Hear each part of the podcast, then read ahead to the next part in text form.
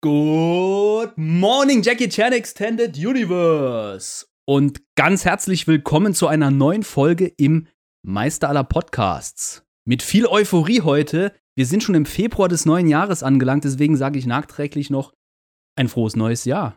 Und eigentlich nochmal ein frohes neues Jahr, denn vor kurzem feierten wir das chinesische Neujahr. Wow, geht direkt schon wieder los mit einer neuen Folge, Folge Nummer 33. Das Thema, das Hauptthema heute lautet Filmesammler in der Zukunft, physisch oder digital. Doch bevor wir auf dieses Hauptthema eingehen, werde ich noch eine kleine Retrospektive angehen und mit euch kurz in die Vergangenheit reisen, zumindest mal so einen knappen Monat zurück. Was ist eigentlich alles in dem Januar 2023 im Jackie Chan Extended Universe passiert, rund um Jackie Chan. Und das werde ich kurz mal zusammenfassen. Ich habe vor kurzem eine Buy Me a Coffee-Seite erstellt. Ähm, da gehe ich jetzt gar nicht näher drauf ein. Vielleicht kennt der ein oder andere den Dienst. Viele kennen ihn in Deutschland wahrscheinlich nicht. Ich gehe an anderer Stelle nochmal darauf ein, aber genau dort habe ich eine Retrospektive erstellt und den Januar mal Revue passieren lassen. Unter der Überschrift Happy January was ist alles passiert? Ähm, ja, der Monat, das Jahr begann mit der Nachricht, dass eine neue Actionfigur auf dem Markt ist. Das mag jetzt für ein paar Lacher sorgen, aber unter Fans ist diese Figur heiß begehrt. Sie wird zwar mit 30.000 ähm, Exemplaren weltweit limitiert und ist eine recht hohe Limitation, aber wenn man das auf die Welt rechnet, ist es wiederum sehr, sehr gering und die Figur hat es auf jeden Fall in sich zeigt Jackie Chan in einer ja, Kung-Fu-Pose, die man aber auch variabel einstellen kann, hin zum Sitzen auf einem Regiestuhl mit einem Daumen nach oben. Hat jede Menge Accessoires dabei, verschiedene Hände, verschiedene Köpfe, glaube ich nicht, aber Klamotten und äh, Pistolen und was der, was weiß ich nicht noch alles. Also die Figur ist der absolute Hammer, kostet auch genauso viel. Ähm, der Import wird so um die 300 Euro kosten. Also, wer noch welche haben will, bis 28. Februar kann man die, glaube ich, vorbestellen. Und der sollte schon mal ein bisschen was sparen. Herausgekommen ist die wieder von dem Hersteller Moju, Moju, keine Ahnung, wie man das ausspricht, aber der hat auch schon vor ein paar Monaten ähm, eine Serie von anderen Figuren von Jackie Chan rausgebracht, äh, rausgebracht. Die sehen ein bisschen comicartiger aus. Die hier hat wirklich realistischere Züge und gehört aber auch zu der ersten Reihe unter der Überschrift 60 Jahre oder 60 glorreiche Jahre Jackie Chan im Filmgeschäft. Ja, das feierte Jackie Chan letztes Jahr tatsächlich. 60 Jahre aktiv im Filmgeschäft zu sein. Das ist der absolute Wahnsinn. Und 2023 geht es auch direkt weiter mit dem Filmgeschäft für Jackie. Doch bevor wir dahin springen, war im Januar noch die chinesische Neujahrsgala, äh, die, die Spring Festival Gala, um das äh, chinesische Neujahr einzuleiten. Ähm, das Mondfestival, Luna äh, Neujahr sozusagen. Und Jackie hatte dort zwei musikalische Auftritte. Allerdings äh, unterscheiden die sich dieses Mal so ein bisschen von den Auftritten aus den letzten Jahren. Er hatte keinen Soloauftritt, sondern stand wirklich mit einigen mehreren Künstlerinnen und Künstlern auf der Bühne und sogar einem Kinderchor und performte zwei Songs mit. Der erste Song nennt sich Flower Blooming Growers und der zweite Song hieß Youth to the Sun. Alles natürlich ja so ein bisschen ins Englische übersetzt, die chinesischen Titel. Die Blamage spare ich mir hier, die vorzulesen, denn mein Englisch, äh, mein Chinesisch ist quasi nicht vorhanden. ähm, die Songs sind mittlerweile wieder hochgeladen. Die Originalbeiträge von CCTV wurden äh, ja, temporär gelöscht. Wer die Show dieses Jahr verfolgt hat, der hat wahrscheinlich genauso gestaunt wie ich. Ich verfolge die Show jedes Jahr seit mindestens zehn Jahren aufs Neue.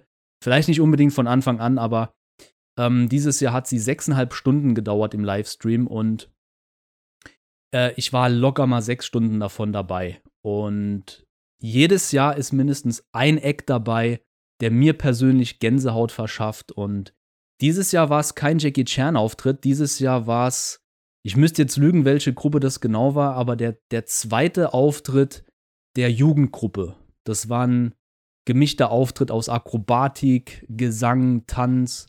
Und meine Fresse, der hatte wirklich Power. Der hatte wirklich so ein, so ein Gänsehautmoment, beziehungsweise ein Gänsehautbeat. Und ähm, da wurde auch wieder die Größe dieser Veranstaltung klar, ne?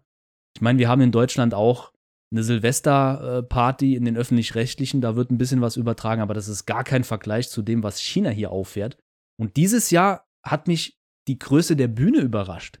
Die war viel, viel kleiner als sonst. Ich weiß nicht, was der Grund dafür war, aber selbst auf dieser kleinen Bühne ähm, war das Spektakel einfach enorm. Also wer die Spring Festival Gala noch nicht kennt, dem empfehle ich beim nächsten Jahr, also in, in, in über einem Jahr, äh, äh, einzuschalten und sich da mal ein Bild zu machen, ähm, wie das alles so abläuft. Wir sind jetzt im Jahr des Hasen. Letztes Jahr waren wir im Jahr des Tigers. Jetzt sind wir im Jahr des Hasen und was das bedeutet, da gehe ich später auch noch drauf ein. Aber kommen wir erstmal zu dem nächsten Meilenstein im, im, im Januar. Und zwar ist das ähm, ein Promo-Clip.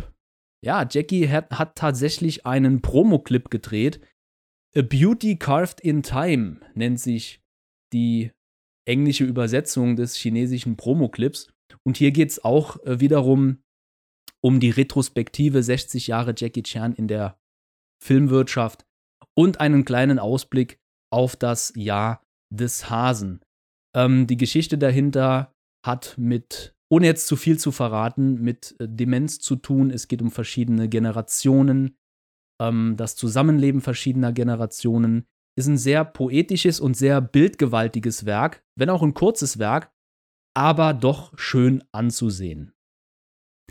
Ja, und danach kamen natürlich die Mega-Neuigkeiten und zwar Jackie Chans neuester Film, Wobei die Aussage ist eigentlich sehr relativ, weil Jackie hat mittlerweile, ich glaube, vier Filme in der Pipeline, die seit Jahren fertig sind. Und der hier wurde quasi hinten angeschoben. Also, das ist jetzt der Film, der als letztes gedreht wurde, aber als erstes in die Kinos kommt, was total verrückt ist. Der Film nennt sich Ride On und hat jetzt einen neuen Release-Termin bekommen und zwar am 7. April 2023. Das ist Jackie Chans 69. Geburtstag tatsächlich. Der Film sollte eigentlich schon Ende letzten Jahres ins Kino kommen, dann wurde er wieder verlegt. Ja, und demnach ist 2022 das erste Jahr seit vielen Jahrzehnten, in dem Jackie keinen Film veröffentlicht hat. Weder als Haupt- oder Nebendarsteller noch als Produzent.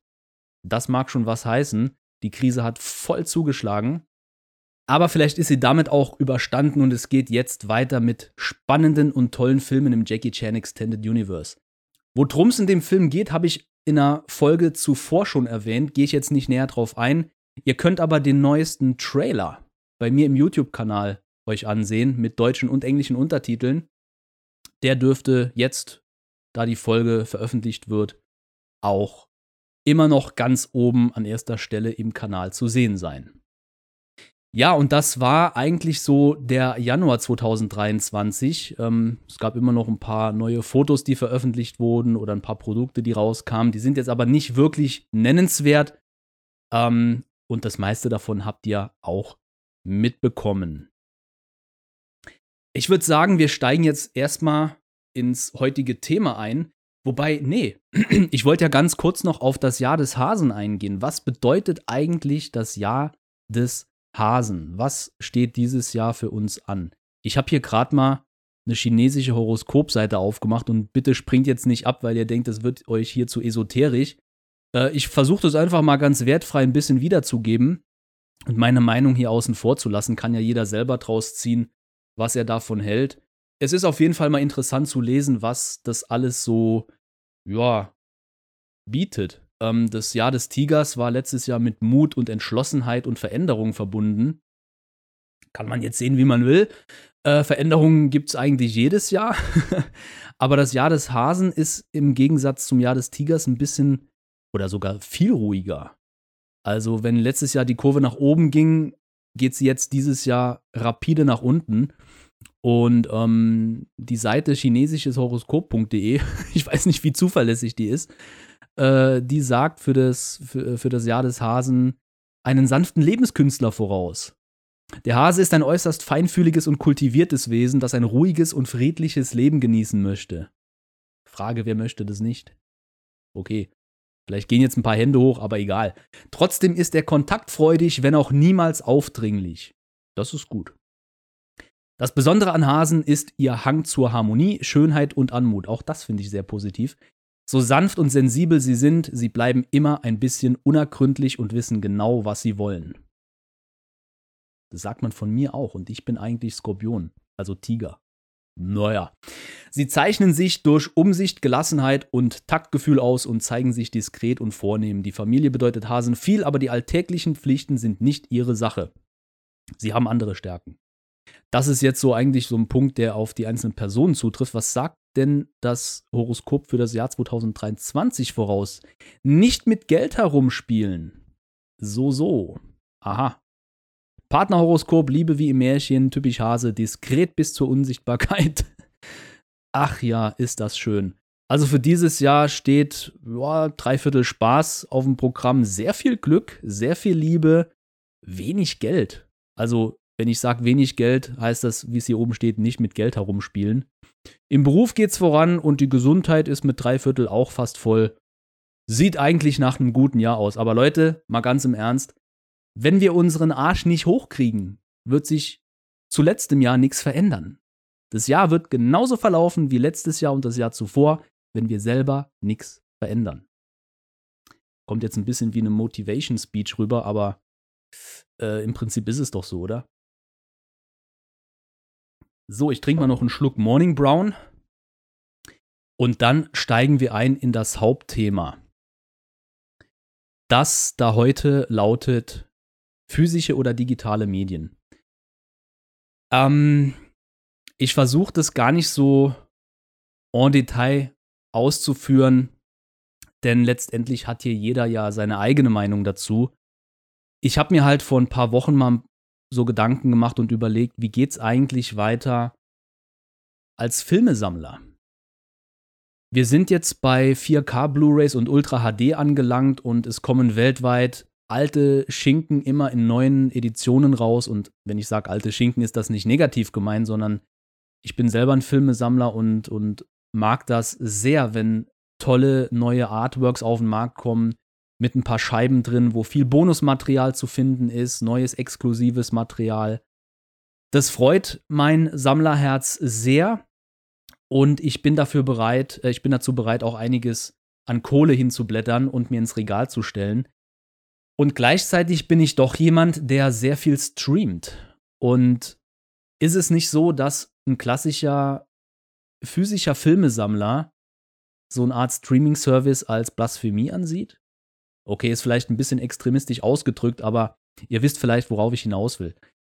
Ich muss dazu sagen, ähm, ich bin in den 90ern groß geworden und für mich waren Videotheken Alltag. Ich habe bis in die 2000er hinein Videotheken besucht, geliebt und genutzt, äh, sowohl in der VHS als auch später in der DVD-Zeit. Und als die irgendwann nicht mehr waren, war ich sehr traurig.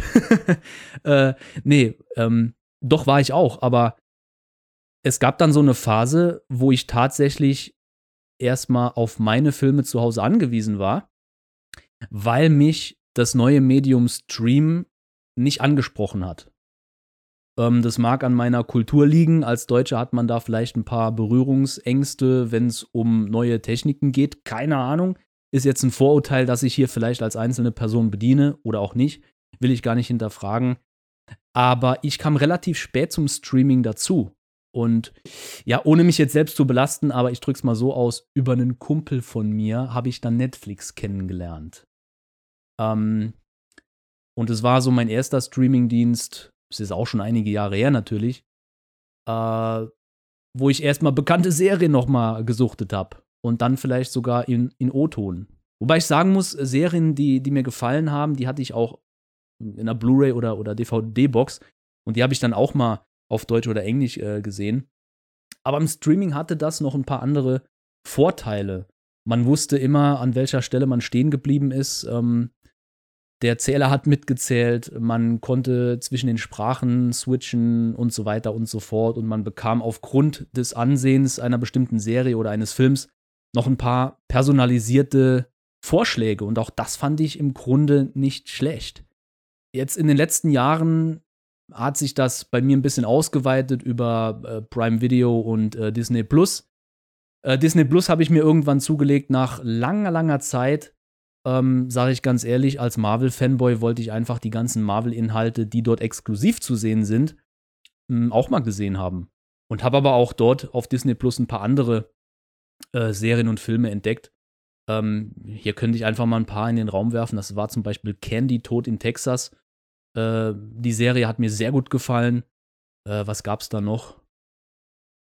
Ja, peinliche Stille. Jetzt fällt mir natürlich auf die Schnelle nichts ein. So, so tief wollte ich, wie gesagt, gar nicht eingehen. Aber es gab da immer mal so ein paar Sachen, wo ich dachte, hey, die hattest du gar nicht auf dem Schirm. Ah, hier diese eine Serie mit Steve Carell. Ähm, The Patient, genau, der Patient. Das ist eine Miniserie. Wunderbar. Ich mag Steve Carell und der in so einer Rolle, ähm, ohne jetzt zu viel zu verraten, hat mir sehr gut gefallen. Läuft auch auf Disney Plus. Und dann gibt es ja auch noch diese Exklusivserie, Doku-Serie mit Chris Hemsworth. Ähm, ach du großer Gott, wie hieß denn die noch? Ja, genau. Tor auf Reisen oder so. Auf jeden Fall geht es da um Fitness und ähm, gewisse Herausforderungen. Was ich damit sagen will, ich habe mich in den letzten Monaten, ich will jetzt nicht sagen Jahre, ja doch, trifft auch zu, so ein bisschen mit Streaming-Portalen beschäftigt, nicht als Profi, sondern als Konsument und bin mittlerweile so im Zwiespalt.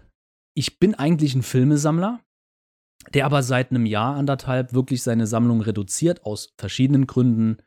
Äh, ein Grund ist zum Beispiel Platzmangel. Und als Filmesammler dann doch so viele Inhalte zu streamen, kommt mir manchmal selber wie Verrat vor. Ich dachte aber, hey, sei nicht so extrem unterwegs, das hat alles Vor- und Nachteile. Und diese Vor- und Nachteile, die wollte ich heute einfach mal so ein bisschen, ja, diskutieren mit euch, beziehungsweise monologisieren in Bezug auf das Jackie Chan Extended Universe. Denn wer es mitbekommen hat, in den letzten Jahren hat 88 Films ja unheimlich viele Jackie Chan-Filme neu aufgelegt.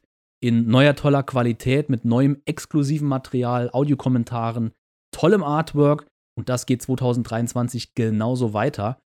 Ähm, an dieser Stelle darf natürlich auch Arrow und Eureka nicht unerwähnt bleiben. Und ich hoffe, dass der ein oder andere von deutschen Labels hier zuhört, ähm, dass vielleicht eine gewisse Reihe in Deutschland, die Jackie Chan Filmreihe, äh, neu aufgelegt wird. Wenn das der Fall sein sollte, dann wäre 2023 der richtige Zeitpunkt. Und ich kenne viele Fans, die sich darauf stürzen würden. Die Frage ist natürlich, wird sich das noch rentieren? Rein vom Verkauf. Oder wird es alles nur noch auf Streaming-Portalen veröffentlicht? Wenn ich mich richtig erinnere, war das noch Ende letzten Jahres, dass ähm, Splendid Film angekündigt hat, ihren Amasia-Kanal auf Prime Video veröffentlicht zu haben. Die haben da, wenn ich mich richtig erinnere, einen Live-Kanal, einen Live-Filmkanal, wo rund um die Uhr, wenn ich das richtig in Erinnerung habe, Filme laufen, die bei ihnen unter den Lizenzen laufen. Viele Jackie Chan-Filme dabei. Und dort kann man quasi zuschauen, äh, ohne ein Abonnement abzuschließen. Auf der einen Seite finde ich das cool. Ist quasi wie damals äh, Premiere, Bezahlfernsehen, Filme am laufenden Band. Auf der anderen Seite habe ich die Filme alle zu Hause und manchmal sogar noch in verschiedenen Filmfassungen.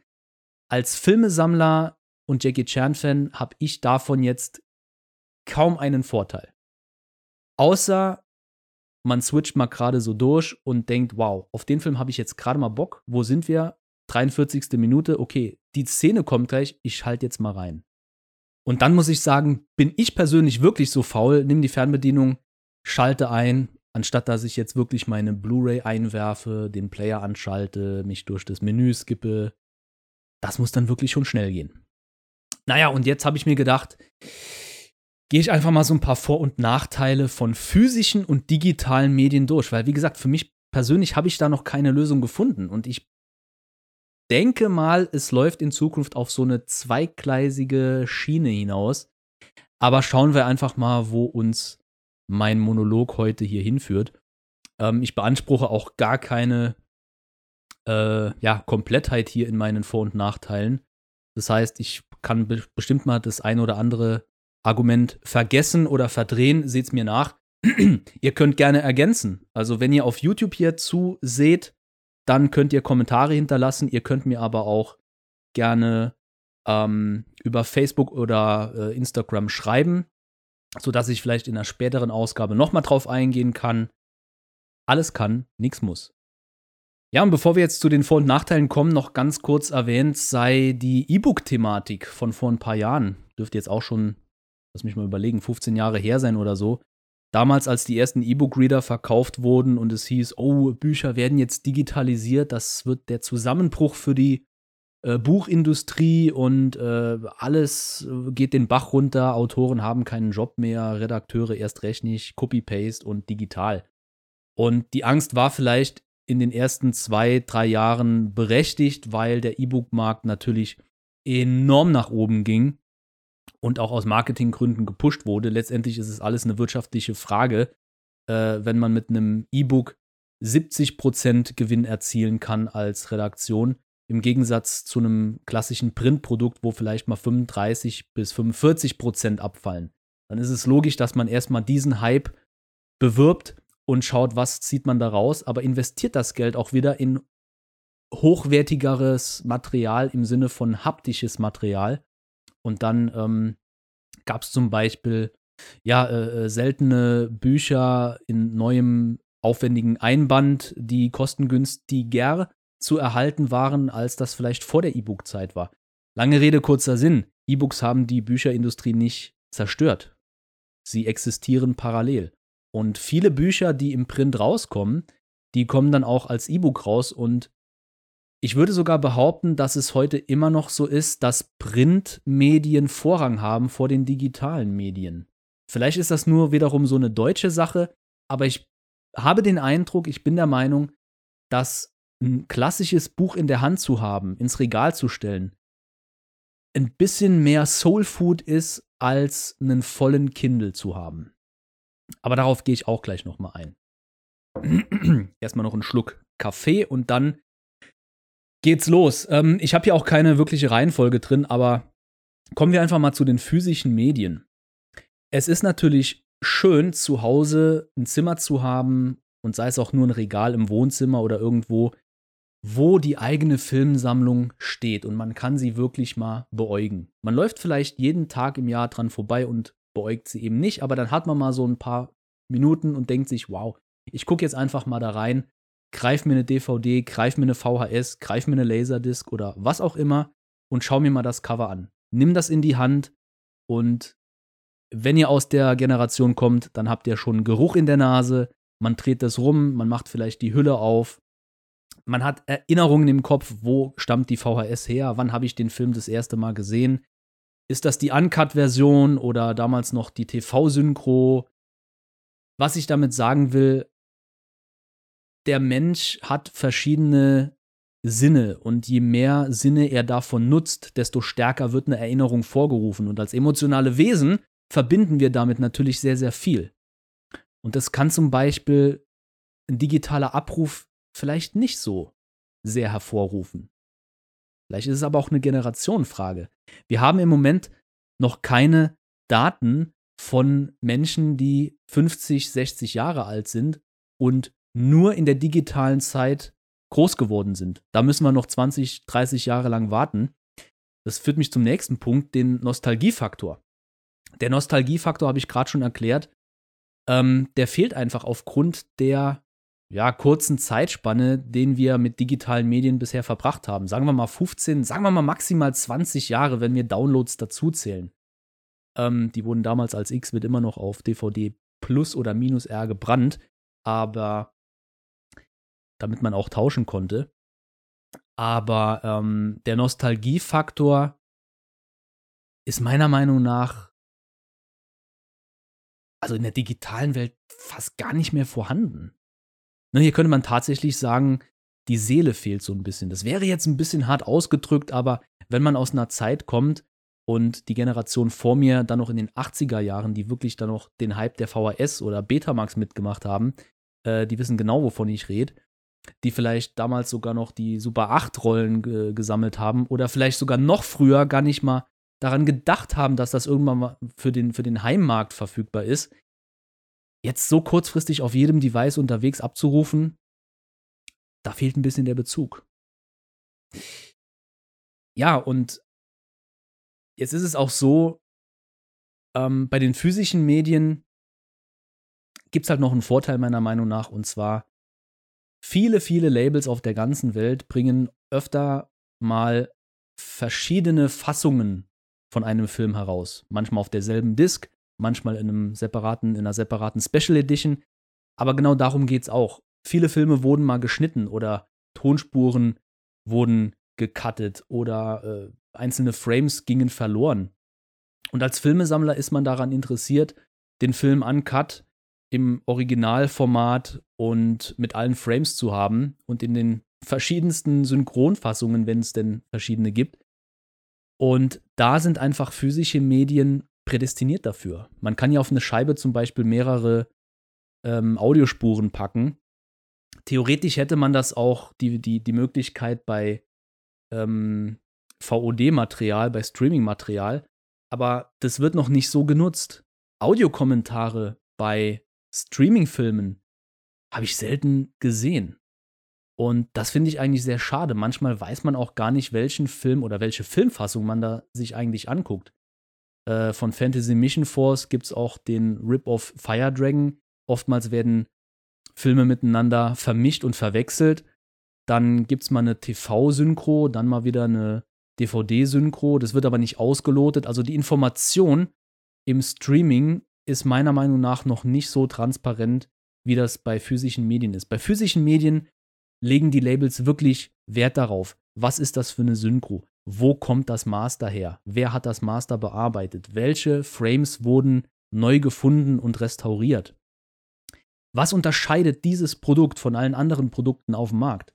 Wohingegen ja so ein Film bei Prime hochgeladen wird, guck ihn dir an, aber es wird dann nicht gesagt, dass Robbie Hood zum Beispiel in Hongkong ungeschnitten ist, während die internationale Fassung streng genommen auch ungeschnitten ist, aber halt kürzer. Ja, und das führt mich halt zum nächsten Punkt. Physische Medien haben einen krassen Vorteil, sie sind nämlich ohne Internet nutzbar. Und das kann man sich heutzutage kaum noch vorstellen, aber es gab eine Zeit ohne Internet.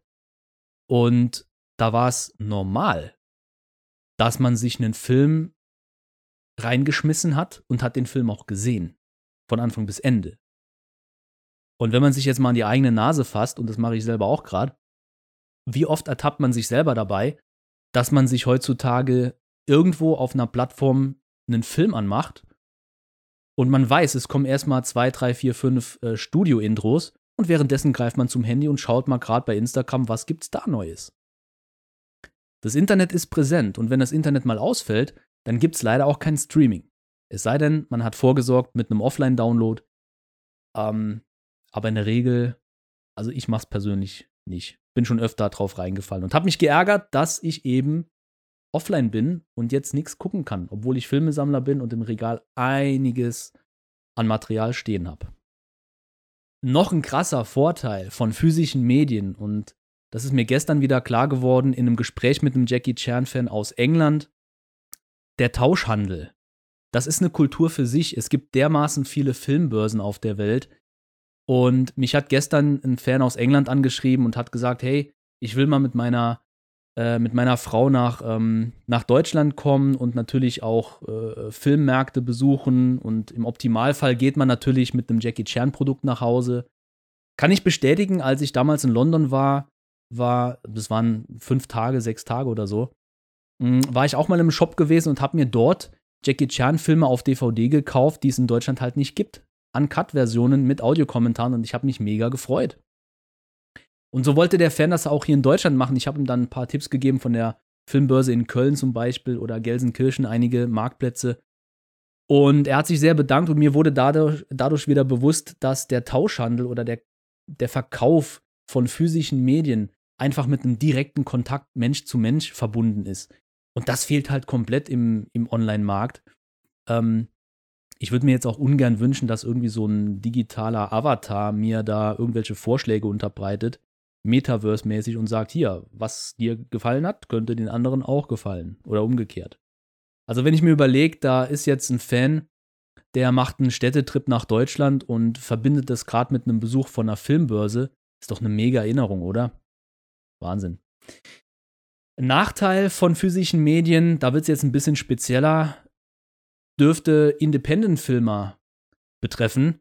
Denn ich kann mir persönlich vorstellen, dass Independent-Filmer enorm hohe Kosten haben, wenn es darum geht, ihren Film auf physischen Medien zu pressen, zu lizenzieren, zu vertreiben, zu verkaufen. Da könnte ich mir vorstellen, dass Streaming sogar ein Vorteil ist. Dass man zum Beispiel Prime oder so ein gutes Angebot macht, hey, ihr bekommt so und so viel Prozent bei Abruf, ihr bekommt so und so viel Prozent bei Abruf, ich bezahle euch eine Leihgebühr oder was auch immer für fünf Jahre. Und das Teil ist exklusiv bei Prime oder Netflix oder wo auch immer verfügbar. Ich weiß nicht genau, wie das funktioniert, aber könnte ich mir halt vorstellen. Und vor allem, und das ist eigentlich ein nächster Vor- oder Nachteil, äh, eigentlich ein Vorteil von digitalen Medien, ähm, der schnelle Abruf, die schnelle Verfügbarkeit. So ein Film sei jetzt mal an einem halben Tag hochgeladen, wenn man von 50 Gigabyte ausgeht, von einem Label her gesehen. Und ähm, der kann theoretisch direkt in einer, in einer Library erscheinen, wird aufgrund von personalisierter Werbung den Nutzern dann vorgeschlagen, was auch wiederum ein Vorteil ist, meiner Meinung nach. Und ähm, die können dann direkt abgespielt, geliehen, gekauft, was auch immer werden. Also wenn ich jetzt mal so überlege, ich persönlich habe nur einen gekauften digitalen Film. Und das ist Kung Fu Warrior von Andy Long aus dem Jackie Chan Stunt Team. Und ich sage auch, warum das so ist.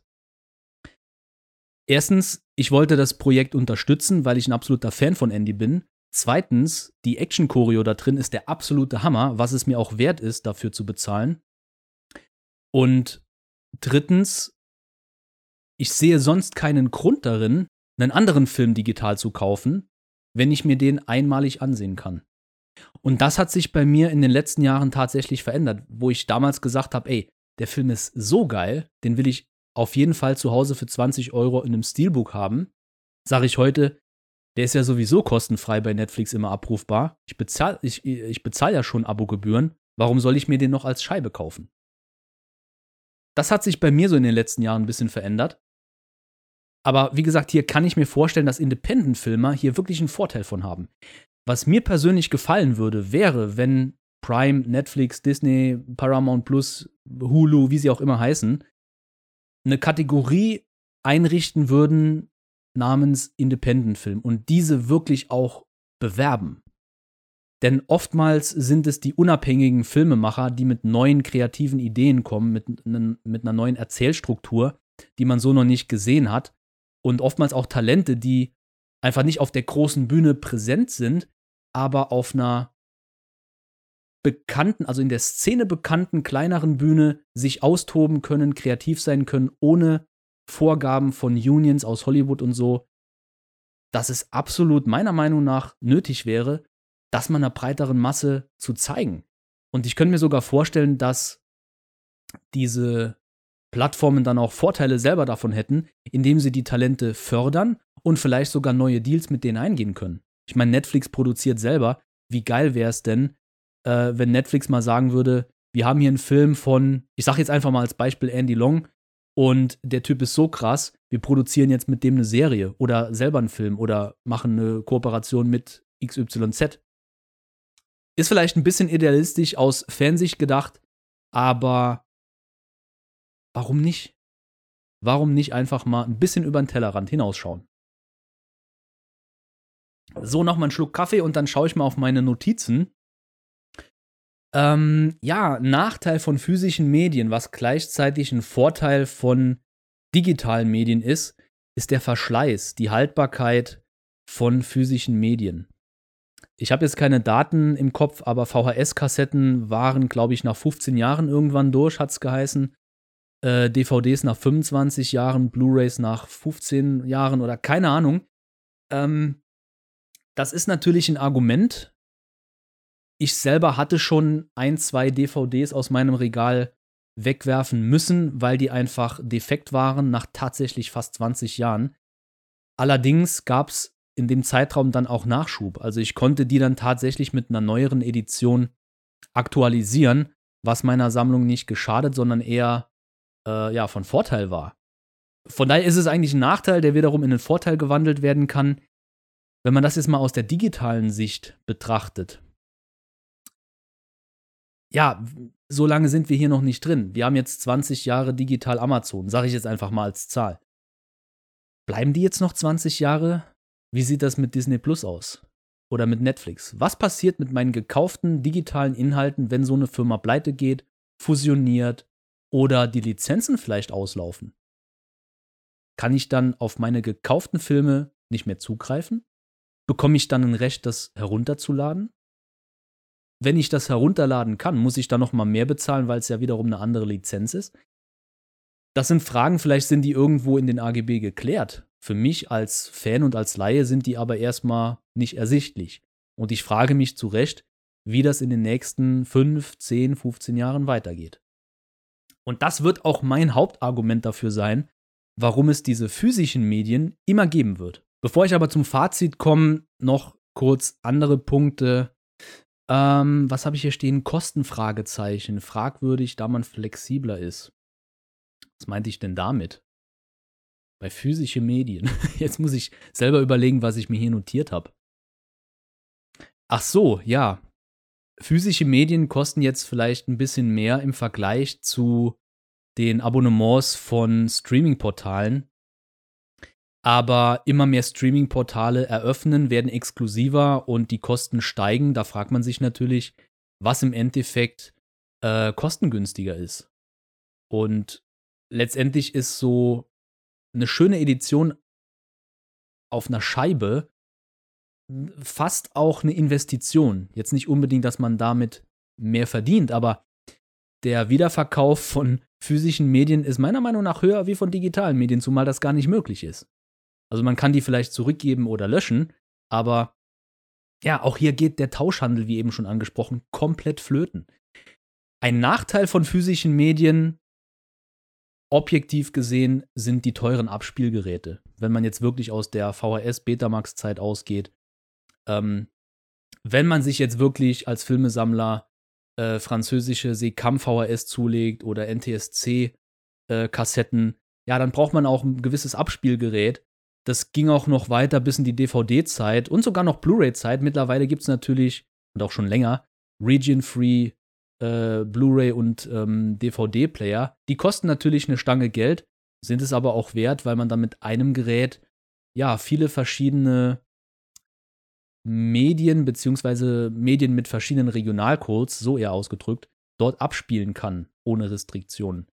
Ähm, das ist jetzt bei einem Netflix-Abo nicht unbedingt notwendig, denn wenn man eh schon, sag ich mal, ein Smart, äh, ein Smart TV zu Hause hat, braucht man nicht noch eine zusätzliche Box oder so.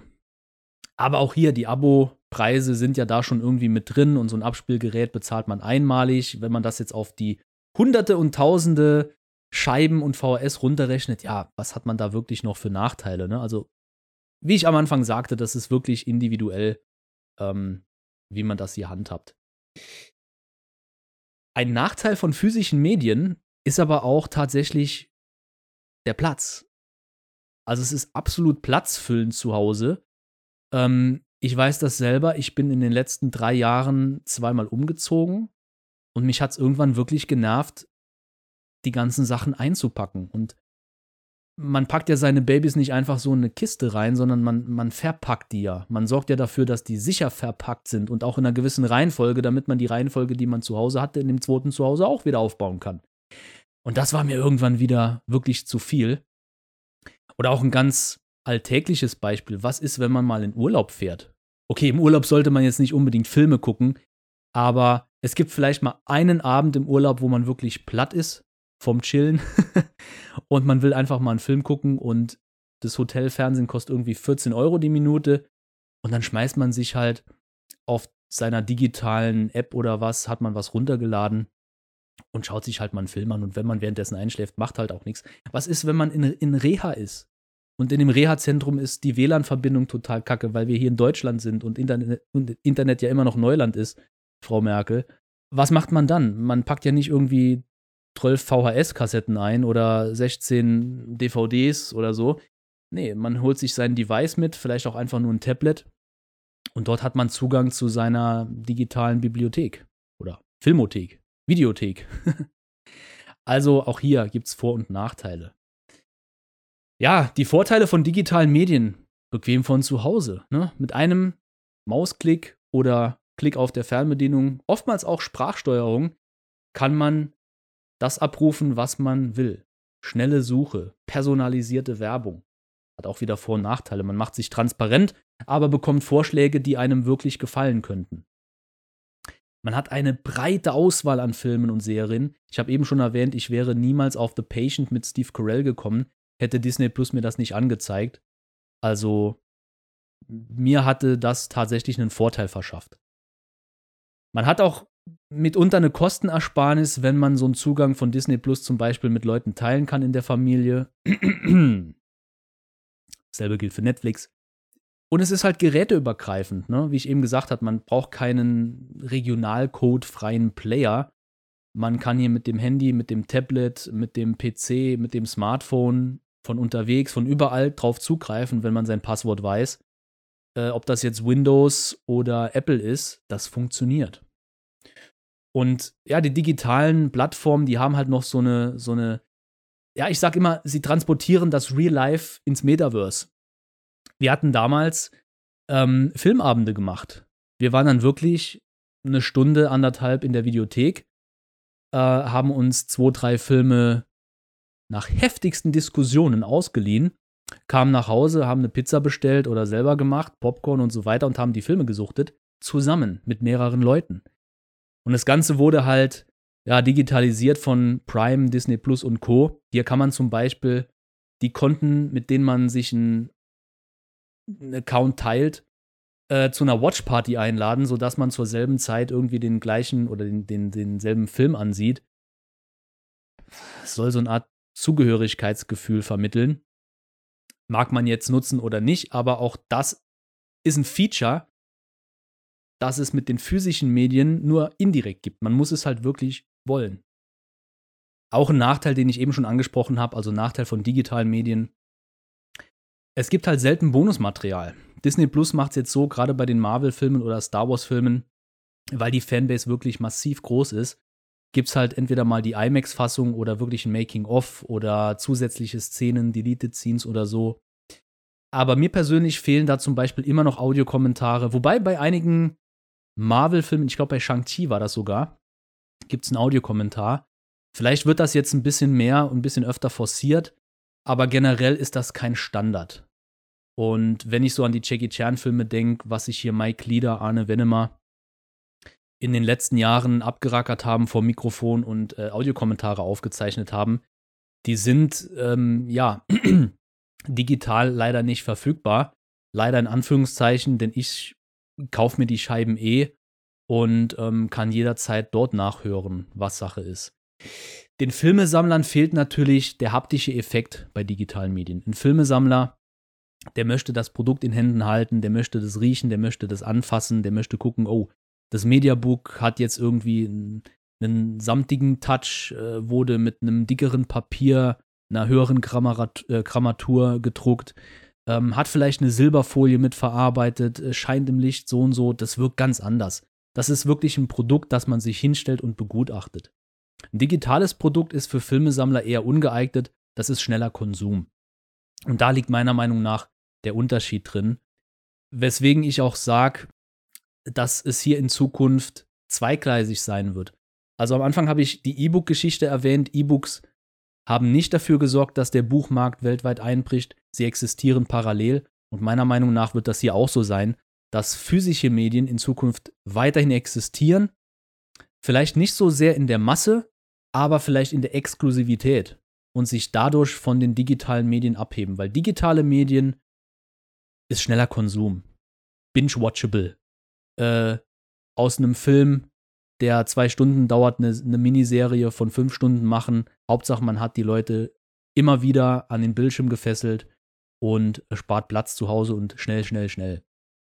Das könnte ich mir vorstellen, dass es tatsächlich die Zukunft für Filmesammler ist. Das bedeutet, nach meiner Theorie werden wir auch in Zukunft schöne Filmprodukte in, äh, in Händen halten können, uns zulegen können, bestaunen können und trotzdem auch noch die Filme ja, digital ansehen können. Was ja auch von Vorteil ist. Wir können zum Beispiel ein, ein tolles Produkt uns zulegen, das äh, Mediabook dazu lesen, vielleicht das Bonusmaterial einmal sichten, dann steht es im Regal und wenn ich den Film wirklich sehen will, ja, dann gehe ich halt in die Streaming-Plattform meines Vertrauens, wo ich eh schon bin, und schaue mir den Film dort an, wenn er dort verfügbar ist.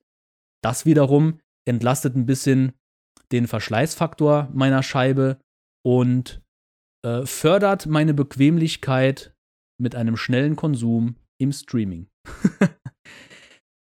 das soll's zu dem Thema gewesen sein. Abschließend kann ich noch so eine Art Hybrid erwähnen. Habe ich auch schon ein paar Mal genutzt tatsächlich. Und zwar, ich habe einige Scheiben zu Hause, DVDs, die habe ich mir zugelegt. Dort ist innen drin ein Flyer, dort, dort wird beworben, dass man sich eine digitale Version mit diesem Download-Code herunterladen kann. Und das habe ich gemacht.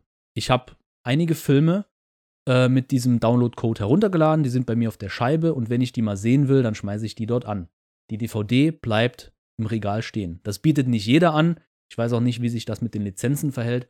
Aber so ein Hybrid wäre halt auch tatsächlich eine Option, dass man vielleicht limitierte Editionen auf den Markt schmeißt in haptischer Qualität, also physische Medien, und sagt, hey, wir haben von dem Teil hier nur 1000 Stück.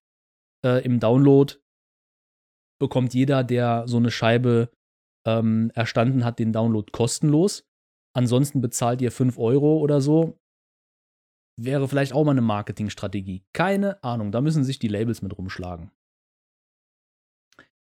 Also, was ich damit sagen will, für Filmfans dürften die physischen Medien in Zukunft gesichert sein. Ja, die Frage ist jetzt halt, wie werden die Labels damit umgehen? Ich glaube, die Labels sind eher im Zugzwang als die Fans oder die Streamingdienste oder die, die Vertreiber von Filmen. Ähm, denn die müssen sich neue Verkaufsargumente überlegen. Und wir sind jetzt bei dem Nachfolger von Blu-ray angelangt, die Ultra HD, und einige Experten sagen jetzt schon oder seit längerem schon, dass es nach der UHD kein Nachfolgermedium geben wird. Also physische Medien werden demnach aussterben im Sinne von, es wird kein Nachfolgermodell geben. Und dann ist natürlich die Frage, wie lange hält sich so eine Blu-ray, so eine UHD-Technik in der Zukunft? Vielleicht wird die irgendwann aussterben. Keine Ahnung. Das ist kompletter, komplettes Neuland für, äh, für die Menschheit. Ähm, ich meine, seit wann gibt's äh, Schallplatten Vinyl?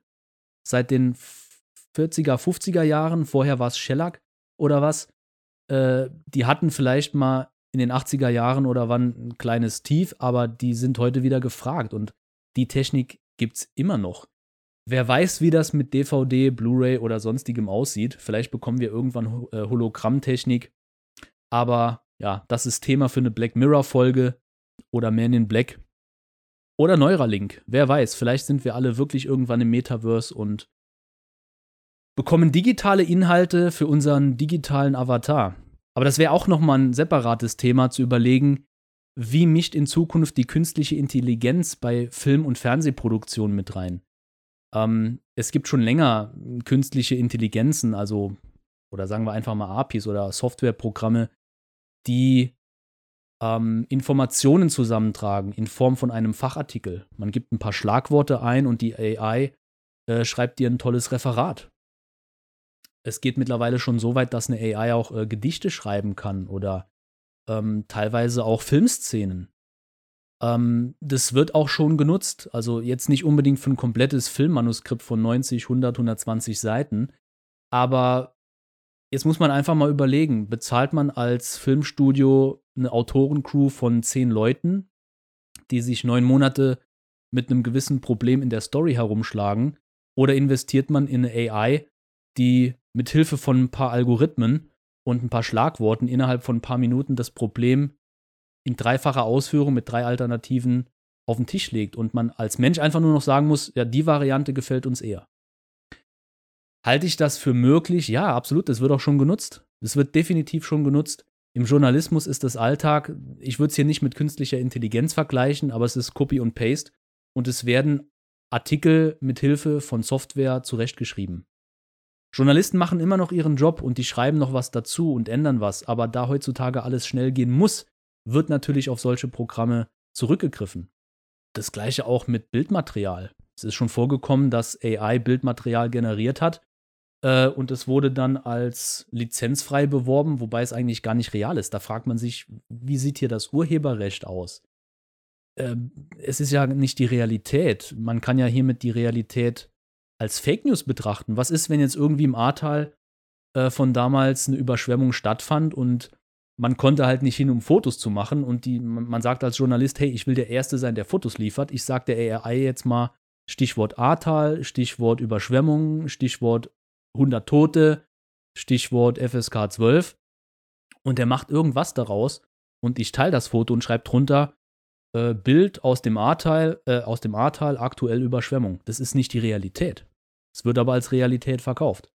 Klar kann man dann einen Disclaimer setzen von wegen, alles, was Sie hier lesen, ist fake, aber dann fragt man sich halt als Konsument, als Mensch, als menschlicher Konsument, was hat man davon, sowas noch zu konsumieren? Und jetzt gehen wir mal noch einen Schritt weiter. Was ist, wenn, wenn es in Zukunft Filme gibt mit digitalen Darstellern? Was ist, wenn die äh, Deepfake-Technologie irgendwann ausstirbt und es gar nicht mehr notwendig ist, auf einem realen Menschen eine Deepfake-Technologie zu übertragen, sondern dass zum Beispiel so ein Will Smith oder ein The Rock Johnson, äh, Dwayne The Rock Johnson, komplett 100% digital aus dem Rechner kommt. Also dann stelle ich mir vor, ich sitze irgendwie im Jahr 2122 an meinem Rechner und sage, ich produziere jetzt einen neuen Spielfilm, der soll heute Abend rauskommen.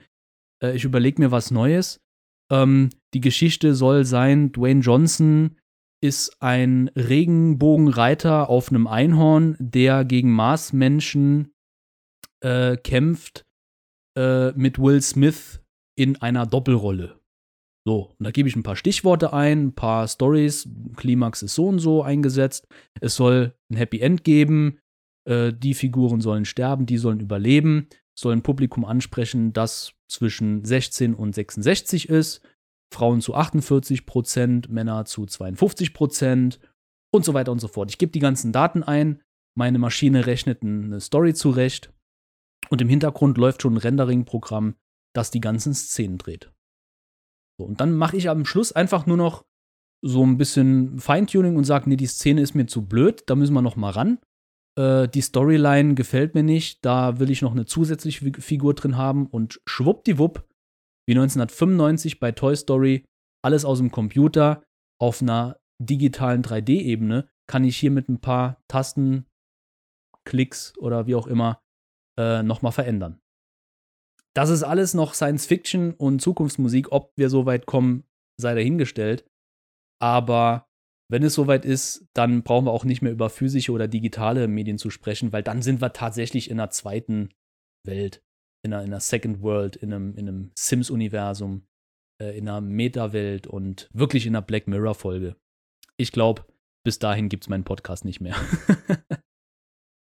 äh, so ein paar Anspielungen gibt es auch mittlerweile schon in der Popkultur. Wer die She-Hulk-Serie gesehen hat von Marvel, ohne jetzt zu viel zu verraten. Wer sie noch nicht gesehen hat, Spoiler-Alarm, der schaltet jetzt bitte ab und schaltet in einer Minute wieder zu. Länger gehe ich nicht darauf ein. Also, Spoiler, Anfang. Wer die She-Hulk-Serie gesehen hat, der weiß, wie die She-Hulk-Serie endet, nämlich mit der künstlichen Intelligenz namens Kevin. Kevin ist dafür da, das äh, Multiverse zu schreiben und zu generieren. Und She-Hulk kann irgendwie zwischen Realität und Fiktion hin und her springen. Das ist eine Superpower von ihr. Und sie versucht natürlich Einfluss auf das Multiverse zu haben. Ist sehr interessant aus Sicht eines Autoren, das zu sehen. Und ist so ein kleiner Wink mit dem Zaunfall: hey, die AI, die ist schon da. Vielleicht nutzen wir die in Zukunft. Ja, das soll es an dieser Stelle für heute gewesen sein. Unser Hauptthema ist damit abgeschlossen. Meine erste Folge im Meisterler Podcasts im neuen Jahr ist zu Ende. Ich möchte noch auf ein paar interne Sachen zu sprechen kommen, bevor ich dann wirklich die Folge beende. Und zwar habe ich Ende Januar 2023 meinen Podcast auf die größeren Podcast-Plattformen äh, gesetzt. Das heißt, die ist jetzt da oder der Podcast ist jetzt da abrufbar. Darunter sind ähm, Apple Podcasts, also iTunes, Spotify, Deezer, Amazon Music und Audible und Google Podcast. Auf YouTube, wo ich angefangen habe, die ersten 32 Folgen hochzuladen, wird dieser Podcast auch weiterhin verfügbar sein. In älteren Folgen habe ich immer mal so ein paar Videoeinblendungen gemacht, habe das aber tatsächlich so gedreht, dass man auch nur mit Audio klarkommt. Also man muss die sich nicht ansehen. Wer in den ersten 32 Folgen da vielleicht mal stutzt, wenn er das über diese Amazon Music, Google, iTunes oder sonst was hört, dem sei mein YouTube-Kanal empfohlen, Jackie Chan Deutschland. Dort sind alle Folgen vorhanden, chronologisch geordnet. Könnt ihr euch mal durchklicken. Und in der Videobeschreibung findet ihr auch zusätzliche Informationen. Ja, und wem die Folge gefallen hat, der darf natürlich ein Like da lassen auf YouTube oder meinen Podcast auf diversen Plattformen bewerten. Das würde mich sehr, sehr freuen. Und wenn euch die Folge gefallen hat und ihr mich und meine Arbeit in Zukunft unterstützen möchtet, dann findet ihr einen Link zu einem PayPal-Spendenkonto unter diesem Video auf YouTube.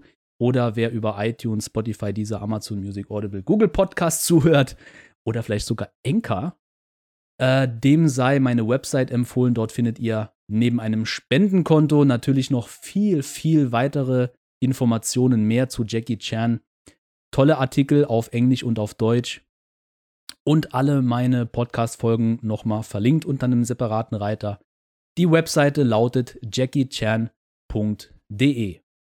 Ja, und zum Ende hin nochmal vielen Dank fürs Zuhören bis hierhin. Wenn ihr mitbestimmen wollt, was das nächste Thema im Podcast sein soll, dann empfehle ich euch, werdet Teil meiner Close Friends List auf Instagram. Wenn ihr wissen wollt, wie das funktioniert, besucht mich unter buymeacoffee.com slash Thorsten Bose, buymeacoffee.com slash Thorsten Bose. Oder noch viel einfacher, folgt mir auf YouTube, Facebook, Instagram und Co. Und schreibt mir, egal wo, was ihr gerne hören wollt. Ob ihr Teil vom Jackie Chan Extended Universe sein wollt als Gast, äh, ob ihr gewisse Themen besprochen haben wollt, vorstellen wollt. Vielleicht habt ihr auch ein Hobby, das ihr gerne mal vorstellen wollt. Alles natürlich unter der Prämisse, es hat mit Jackie Chan zu tun. Und dann würde ich sagen, bauen wir im Jahr des Hasen 2023 mal ganz gemächlich den Podcast, den Meisterler Podcast aus und dehnen das Jackie Chan Extended Universe bis ins Unendliche und noch viel, viel weiter aus. Ich sag bis zum nächsten Mal. Vielen Dank fürs Zuhören, Reinhören, Mitmachen, Zuschauen, was auch immer. Bis zum nächsten Mal. Euer Thorsten. Ciao.